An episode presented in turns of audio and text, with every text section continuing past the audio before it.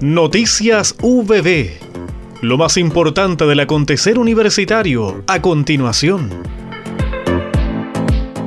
El Tribunal Calificador de Elecciones proclamó el jueves 3 de junio los resultados del plebiscito de validación del proyecto de reforma de los estatutos de nuestra universidad, elaborado por la comisión redactora constituida con ese fin.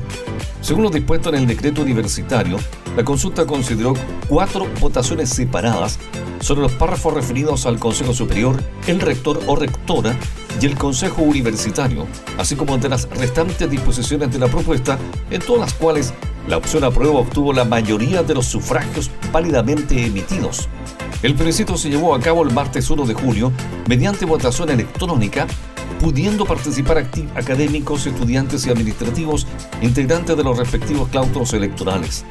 La jornada electoral se desarrolló de 9 a 16 horas.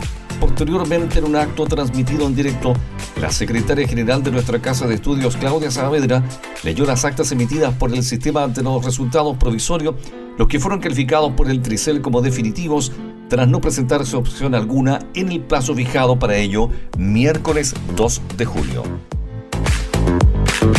Infancia en tiempo de COVID-19, recomendaciones para acompañar a niños, niñas y adolescentes, se denominó la jornada realizada por el psicólogo clínico Dr. Sebastián León Pinto y organizada por el Centro Psicosocial José Luis Cícer de Arce, de la Escuela de Psicología de la Universidad del Biobío.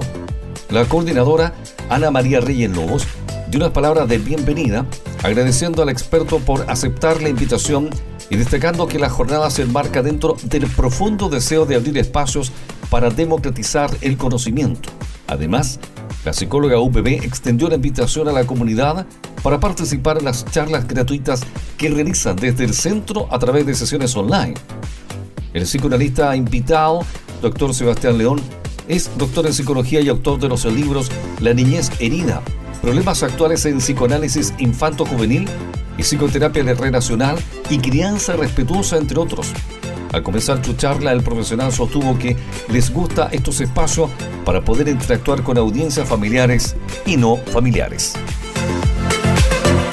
La carrera de enfermería UPB se sumó al programa de implementación de buenas prácticas profesionales de la Asociación Profesional de Enfermeras Registradas en Ontario, Canadá, con miras a acreditarse como centro de excelencia en los cuidados, integrándose a la prestigiosa red internacional Best Practice Spotlight Organization.